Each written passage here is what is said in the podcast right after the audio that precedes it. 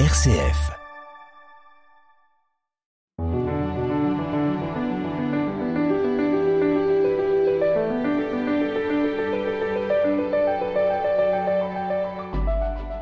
L'évangéliste Jean a l'art de nous faire rentrer dans l'intimité de Jésus à travers des rencontres qu'il met en scène loin des foules, de visage à visage. C'est le cas lorsque le religieux Nicodème vient le voir de nuit. C'est aussi le cœur du formidable dialogue qui s'ouvre avec une femme de Samarie venue puiser de l'eau à l'heure la plus brûlante du jour. On y découvre un Jésus éveilleur, capable d'aider un être épris d'absolu à reconnaître sa soif la plus profonde. Pour nous aider à plonger dans ce texte, je reçois cette semaine Anne Lécu, religieuse dominicaine. Nous écoutons la parole chez Jean, chapitre 4, versets 5 à 42. Jésus arriva à une ville de Samarie appelée Sicar, près du terrain que Jacob avait donné à son fils Joseph. Là se trouvait le puits de Jacob.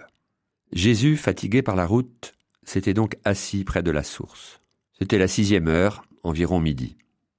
Arrive une femme de Samarie qui venait puiser de l'eau. Jésus lui dit Donne-moi à boire. En effet, ses disciples étaient partis à la ville pour acheter des provisions. La Samaritaine lui dit Comment? Toi, un juif, tu me demandes à boire? À moi, une Samaritaine? En effet, les juifs ne fréquentent pas les Samaritains. Jésus lui répondit Si tu savais le don de Dieu, et qui est celui qui te dit Donne-moi à boire c'est toi qui lui aurais demandé, et il t'aurait donné de l'eau vive. Elle lui dit Seigneur, tu n'as rien pour puiser, et le puits est profond. D'où as-tu donc cette eau vive? Serais-tu plus grand que notre père Jacob, qui nous a donné ce puits, et qui en a bu lui-même avec ses fils et ses bêtes Jésus lui répondit, Quiconque boit de cette eau aura de nouveau soif, mais celui qui boira de l'eau que moi je lui donnerai n'aura plus jamais soif. Et l'eau que je lui donnerai deviendra en lui une source d'eau jaillissant pour la vie éternelle. La femme lui dit, Seigneur, donne-moi de cette eau que je n'ai plus soif, et que je n'ai plus à venir ici pour puiser. Jésus lui dit, Va, appelle ton mari, et reviens. La femme répliqua, Je n'ai pas de mari. Jésus reprit, Tu as raison de dire que tu n'as pas de mari. Des maris, tu en as eu cinq, et celui que tu as maintenant n'est pas ton mari. Là, tu dis vrai. La femme lui dit, Seigneur, je vois que tu es un prophète. Nos pères ont adoré sur la montagne qui est là. Et vous, les Juifs, vous dites que le lieu où il faut adorer est à Jérusalem. Jésus lui dit, Femme, crois-moi, l'heure vient où vous n'irez plus ni sur cette montagne, ni à Jérusalem pour adorer le Père. Vous, vous adorez ce que vous ne connaissez pas. Nous, nous adorons ce que nous connaissons, car le salut vient des Juifs. Mais l'heure vient, et c'est maintenant, où les vrais adorateurs adoreront le Père en esprit et en vérité. Tels sont les adorateurs que recherche le Père. Dieu est esprit, et ceux qui l'adorent, c'est en esprit et vérité qu'ils doivent l'adorer. La femme lui dit, Je sais qu'il vient, le Messie, celui qu'on appelle Christ. Quand il viendra, c'est lui qui nous fera connaître toutes choses. Jésus lui dit, Je le suis, moi qui te parle. À ce moment-là, ses disciples arrivèrent. Ils étaient surpris de le voir parler avec une femme. Pourtant aucun ne lui dit Que cherches-tu? ou bien Pourquoi parles-tu avec elle? La femme, laissant là sa cruche, revint à la ville et dit aux gens Venez voir un homme qui m'a dit tout ce que j'ai fait. Ne serait-il pas le Christ? Ils sortirent de la ville et ils se dirigeaient vers lui. Entre-temps, les disciples l'appelaient. Rabbi, viens manger. Mais il répondit Pour moi, j'ai de quoi manger. C'est une nourriture que vous ne connaissez pas. Les disciples se disaient entre eux Quelqu'un lui aurait-il apporté à manger? Jésus leur dit, Ma nourriture, c'est de faire la volonté de celui qui m'a envoyé, d'accomplir son œuvre. Ne dites-vous pas encore quatre mois et ce sera la moisson? Et moi je vous dis, levez les yeux, et regardez les champs déjà dorés pour la moisson. Dès maintenant, le moissonneur reçoit son salaire. Il récolte du fruit pour la vie éternelle, si bien que le semeur se réjouit en même temps que le moissonneur. Il est bien vrai le dicton l'un sème, l'autre moissonne. Je vous ai envoyé moissonner ce qui ne vous a coûté aucun effort. D'autres ont fait l'effort, et vous en avez bénéficié. Beaucoup de Samaritains de cette ville crurent en Jésus à cause de la parole de la femme qui rendait ce témoignage. Il m'a dit tout ce que j'ai fait. Lorsqu'ils arrivèrent auprès de lui, ils l'invitèrent à demeurer chez eux. Il y demeura deux jours. Ils furent encore beaucoup plus nombreux à croire, à cause de sa parole à lui, et il disait à la femme, Ce n'est plus à cause de ce que tu nous as dit que nous croyons. Nous-mêmes, nous l'avons entendu, et nous savons que c'est vraiment lui, le Sauveur du monde.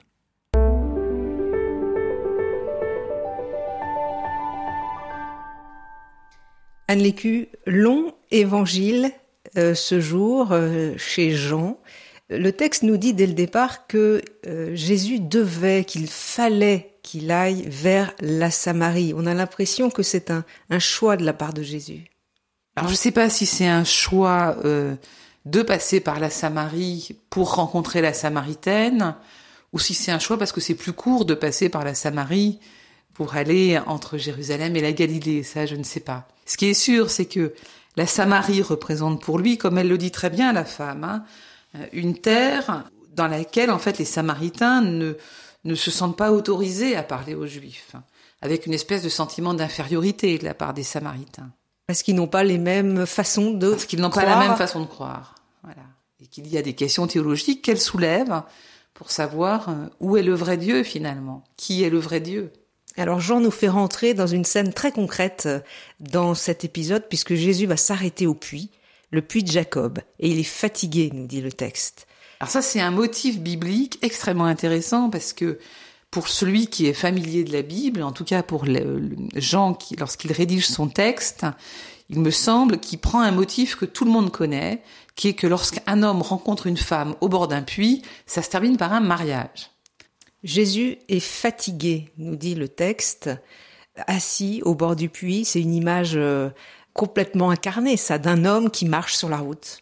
Il est d'autant plus fatigué que nous sommes à la sixième heure, autrement dit, euh, ça tape, le soleil chauffe, et si vous marchez dans ces régions au zénith, il y a de quoi être fatigué en fait, parce qu'il n'y a pas d'ombre, il fait chaud, et donc voilà, il est comme un homme ordinaire qui s'assoit, mais on peut après gloser sur la fatigue du Christ. Sa fatigue, c'est peut-être que la charge est lourde aussi. Alors le texte ne le dit pas là, mais on l'apprend plus tard. Les disciples sont partis acheter de la nourriture et lui donc est tout seul.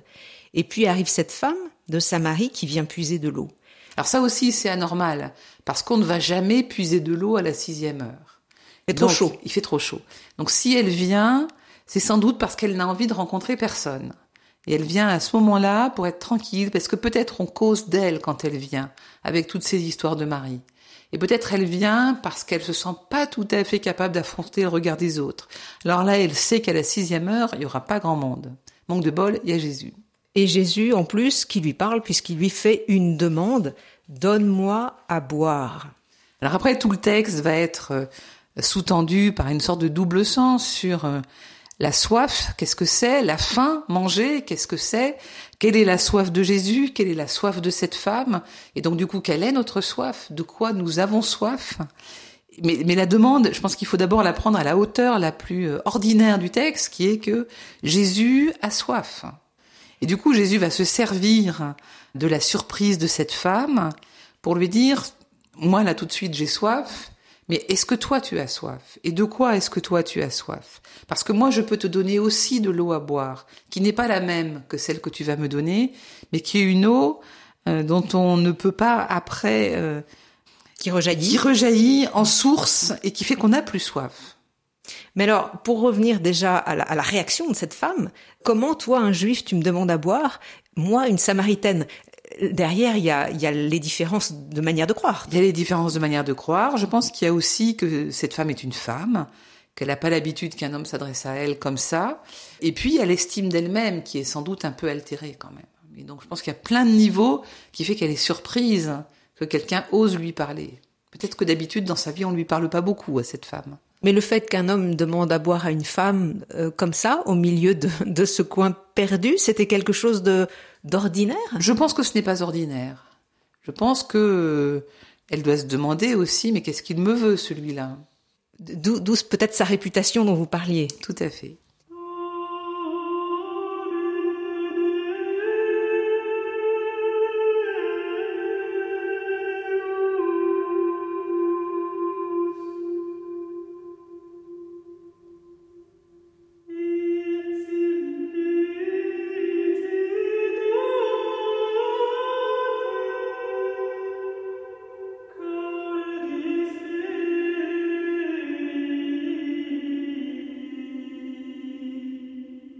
Enfin une bonne nouvelle, Béatrice Soltner. Anne Lécu, nous regardons avec vous l'évangile de ce dimanche. Je rappelle pour nos auditeurs que c'est chez Jean, chapitre 4, versets 5 à 42, un long évangile. Donc on assiste un peu à une sorte de quiproquo entre Jésus et, et puis cette femme. Euh, elle dit Seigneur, tu n'as rien pour puiser, le puits est profond. D'où as-tu donc cette eau vive dont vous parliez? Hein Parce que lui, il va lui dire mais si tu savais le don de Dieu. Donc en fait, il va essayer de la questionner, et c'est là où le texte, je pense, peut nous rejoindre, sur notre soif. Qu'est-ce que ça veut dire avoir soif de Dieu? Qu'est-ce que ça veut dire cette soif qui est en nous ou avoir soif d'absolu? Ou plus exactement, quel est en nous ce lieu qui n'est comblé par rien d'autre que par l'absolu? Et ça, je pense que bien au-delà de nos églises ou de nos communautés, comment est-ce que nous repérons chez les autres cette question-là, cette soif-là d'absolu? Non pas pour y répondre, mais pour entendre cette soif. repérer chez l'autre et puis chez soi-même aussi. Et repérer chez l'autre et chez soi-même. Jésus nous, nous, pose la question à nous-mêmes. D'une certaine manière, il nous la pose, et c'est pour ça qu'on, c'est un des évangiles qu'on choisit pendant le carême.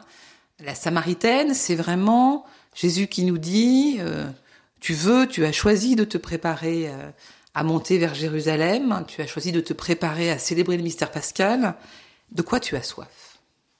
J'aimerais qu'on revienne sur cette expression euh, l'eau que propose Jésus, c'est une source jaillissant en vie éternelle. Qu'est-ce que ça veut dire? Alors il y a plusieurs termes pour dire la vie euh, dans l'Évangile. En l'occurrence ici, c'est Zoé, qui signifie vraiment la vie éternelle, la vie pleine et entière, la vie donnée par Dieu. Il me semble que ce qu'il y a aussi là-dedans, c'est que dans la rencontre avec le Christ se tient le lieu de la vie éternelle. La vie éternelle n'est pas pour demain ou après-demain ou pour après la mort, elle est le lieu d'où, elle, comment dire, elle jaillit dans la rencontre avec l'autre.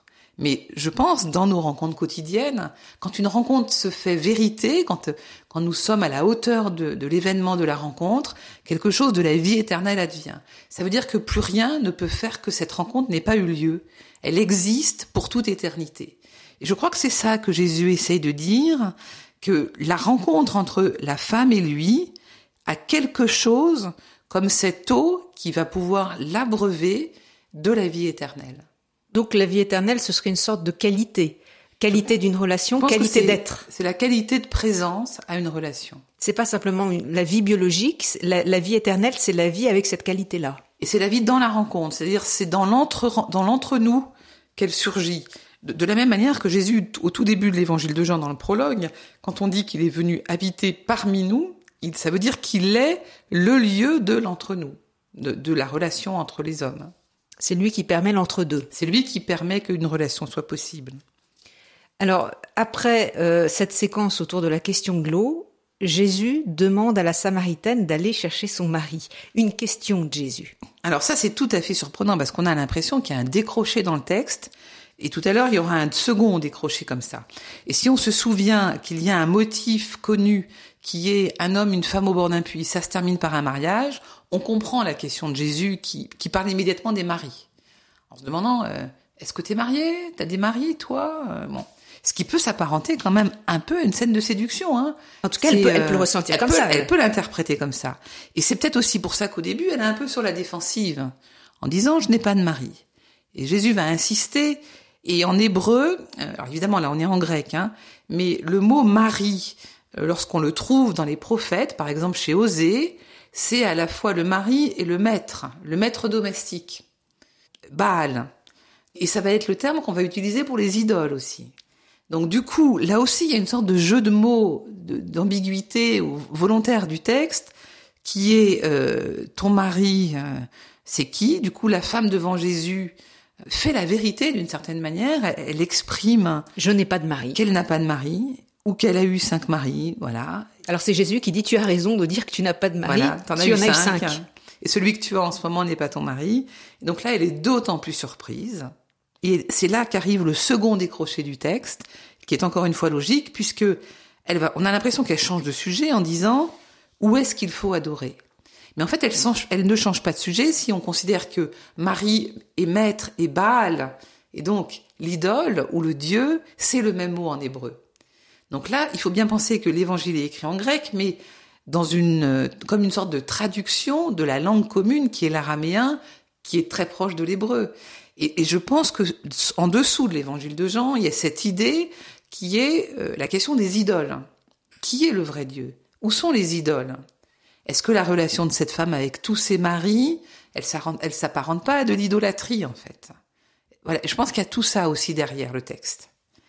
Alors la femme, elle, elle dit à Jésus, euh, Seigneur, je vois que tu es un prophète, parce qu'il aurait donné le nombre exact de Marie. Non, je ne crois pas que ce soit parce qu'il a donné le nombre exact de Marie. Je pense que elle voit qu'il est un prophète parce que quelque chose d'authentique advient dans la rencontre. Cette femme, je pense que la hauteur de la rencontre, la grandeur de la rencontre fait qu'elle ne peut pas ne pas dire la vérité à Jésus. Elle ne peut pas ne pas être authentique avec lui. Et c'est parce que la manière d'être de Jésus lui permet d'être authentique que je crois elle pense qu'il est un prophète. Certains commentateurs parlent du nombre hein, de Marie, disant qu'il y a eu six hommes dans sa vie et puis Jésus c'est le septième, alors qui vient ce chiffre sept, hein, la perfection, donc qui vient parachever tout ça? Alors c'est une manière de voir, sauf que quand même la fin du texte, c'est que Jésus ne se marie pas avec la Samaritaine, donc il n'est pas son mari. Alors on va revenir au texte. Il est question dans la suite du texte du lieu où il faudrait adorer ou pas. Et, Jésus dit, mais en fait, il faut adorer le Père en esprit et en vérité. Qu'est-ce que ça nous dit ça? Alors il me semble que ce qu'il est en train de dire, adorer le Père en esprit et en vérité, c'est dans le prolongement de la tonalité de la rencontre avec la femme. Et que sans doute que la rencontre entre cette femme et Jésus s'est produite en esprit et en vérité. Et que du coup elle peut entendre ce qu'il va dire juste après, à savoir qu'il ne s'agit pas d'abord d'aller se prosterner sur telle ou telle montagne ou dans tel ou tel temple, mais que le plus important, c'est d'être dans la rencontre, en esprit et en vérité avec l'autre. Ah oui, parce qu'elle vient d'expérimenter. Parce qu'elle vient de l'expérimenter. sur cette histoire de Marie. Hein. Voilà. Et du coup, je pense que le, elle, Jésus prépare cette femme à la suite. Et il y a du coup une assez grande logique dans le texte puisqu'elle va justement à ce moment-là lui dire, je sais qu'un Messie vient. Quand il viendra, il nous annoncera tout. Et à ce moment-là, Jésus lui dit, avec cette parole extrêmement forte en grec, je le suis, moi qui te parle, ego eimi en grec. Et en fait, c'est clairement le nom en hébreu de Dieu quand il s'annonce à Moïse pour la première fois qu'il dit son nom. Dans l'épisode du buisson ardent. Dans l'épisode du buisson ardent. Et donc là, clairement, Jésus s'annonce comme étant Dieu lui-même quand il dit je suis. Il y a très peu d'endroits dans l'évangile où il dit ego eimi comme ça. Moi, je suis. Oui, alors c'est très fort de, de le dire en plus à une samaritaine. Et c'est très fort de, je crois d'ailleurs que c'est la première fois que c'est prononcé dans l'évangile de Jean. Et donc la première fois que Jésus s'annonce comme étant le Messie, c'est à une femme étrangère qui ne croit pas au même Dieu que lui. Ce qui est quand même pas banal. Et qui en plus, n'est pas un exemple de morale et de vertu.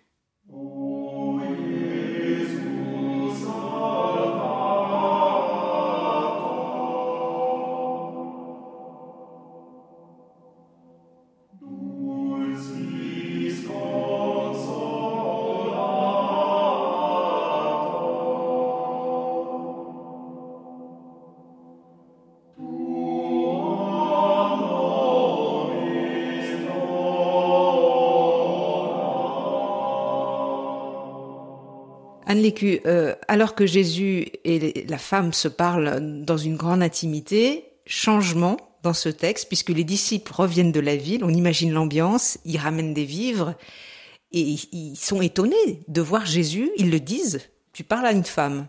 Alors tu parles à une femme et tu parles à une femme étrangère. Alors ça aussi, on a l'impression qu'il y a à nouveau un décroché, mais c'est pas sûr qu'il y en ait un, parce que quand on prend encore une fois les, les prophètes et notamment Osée, Osée fait tout un discours, alors je me rappelle plus les chapitres, mais justement sur l'idolâtrie du peuple, et pour cela, il va prendre une sorte d'exemple en parlant de son épouse infidèle. Donc il va gloser, oser sur l'épouse infidèle qui s'est prosternée devant d'autres dieux. Et il, il dit que le moment où l'épouse cesse d'être infidèle redonne de la fécondité à la terre. Et à partir du moment où l'épouse et donc le peuple revient à son Dieu, la terre à nouveau porte des fruits et les blés mûrissent, etc. Donc là aussi, il nous manque un petit, euh, comment dire, un peu d'habitude du texte biblique, parce que précisément, les disciples, eux, ils sont comme nous. Ils comprennent pas ce qui se passe. Ils arrivent avec du pain ou je sais pas quoi, et ils disent, mais euh, qu'est-ce que tu fais à parler avec elle? Et puis surtout, ils vont dire à Jésus, bah mange. Voilà, on, a fait les courses, mange.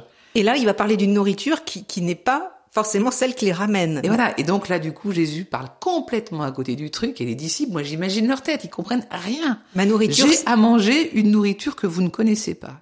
Ils vont se dire, mais il a pris un coup de soleil, quoi. Enfin, et il me semble que justement, la nourriture de Dieu dans la suite de la nourriture de Jésus en l'occurrence dans la suite du livre d'Osée, c'est que euh, le retour de la femme infidèle et du peuple infidèle à son Dieu et du coup, le fait que la terre soit à nouveau féconde et porte des fruits, c'est ça la nourriture de Dieu. La terre porte des fruits parce que quelque chose d'une noce est en train de d'advenir, non pas entre Jésus et la femme, mais entre Jésus et la Samarie. Parce que justement, qu'est-ce qui va se passer aussitôt après? Les Samaritains vont venir.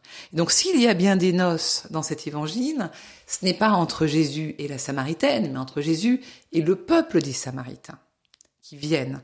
Et c'est pour ça qu'en fait, Jésus va préciser, ce qui me nourrit, c'est de faire la volonté de celui qui m'a donné mission. Et après, il va parler de la moisson. Levez les yeux, observez les campagnes, elles sont blanches à l'approche de la moisson, parce que la Samarie, la Samarie revient, elle qui avait quitté ou qui n'avait pas rencontré Dieu, et donc ses noces, et la terre célèbre elle-même ses noces. Autrement dit, Jésus se réjouit là des retrouvailles entre l'ensemble du peuple et Dieu. Et du coup, je pense que plus largement, il se réjouit des retrouvailles entre les païens qui ont accès au salut. En tout cas, dans l'évangile de Jean. Chez les autres, ça met un peu plus de temps.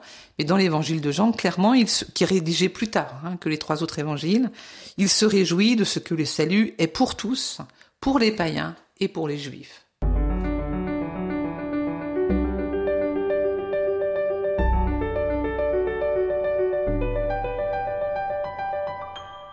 Anne Lécu, nous avons regardé avec vous l'évangile de ce dimanche. On a déjà dit pas mal de choses. Euh, en quoi ce texte, il nous parle aujourd'hui? En quoi est-il une bonne nouvelle? Alors je pense qu'il y a plein de bonnes nouvelles dans ce texte, tellement il est riche. On pourrait imaginer 50 pistes différentes d'interprétation. Euh, moi, la première des choses, c'est que c'est une bonne nouvelle parce que tout le monde a accès au salut, y compris une brave femme samaritaine qui est à Sismarie. C'est une bonne nouvelle parce que le Christ nous apprend que le culte véritable, c'est pas seulement au temple ou sur la montagne, mais c'est d'abord dans la rencontre avec l'autre. Ça veut dire que c'est à la portée de tout le monde, qu'il n'y a pas besoin d'être un grand saint pour euh, avoir accès au salut. C'est d'abord dans la rencontre la plus ordinaire entre un homme et une femme au bord d'un puits, voilà. Et puis il me semble qu'il y a un troisième personnage entre guillemets qu'on a un petit peu oublié, qui est le puits et cette eau. Et j'avais entendu un jour une très belle homélie de Gérard Daucourt, pour tout dire. Ancien évêque. Ancien évêque de Nanterre et d'Orléans, que je salue s'il nous entend, et qui disait, nous avons à devenir le puits où Jésus et la Samaritaine viennent boire. Et je trouve que c'est très joli, cette formule, parce que ça veut dire aussi que nous avons, nous, à être modestement quelque chose comme de l'eau qui nourrit la rencontre entre les étrangers à Dieu et Dieu lui-même qui va à leur rencontre. Et peut-être c'est la tâche de l'Église d'être celle qui donne à boire, de façon à ce que certains qui ne connaissent pas le Christ et le Christ puissent ensemble se rencontrer.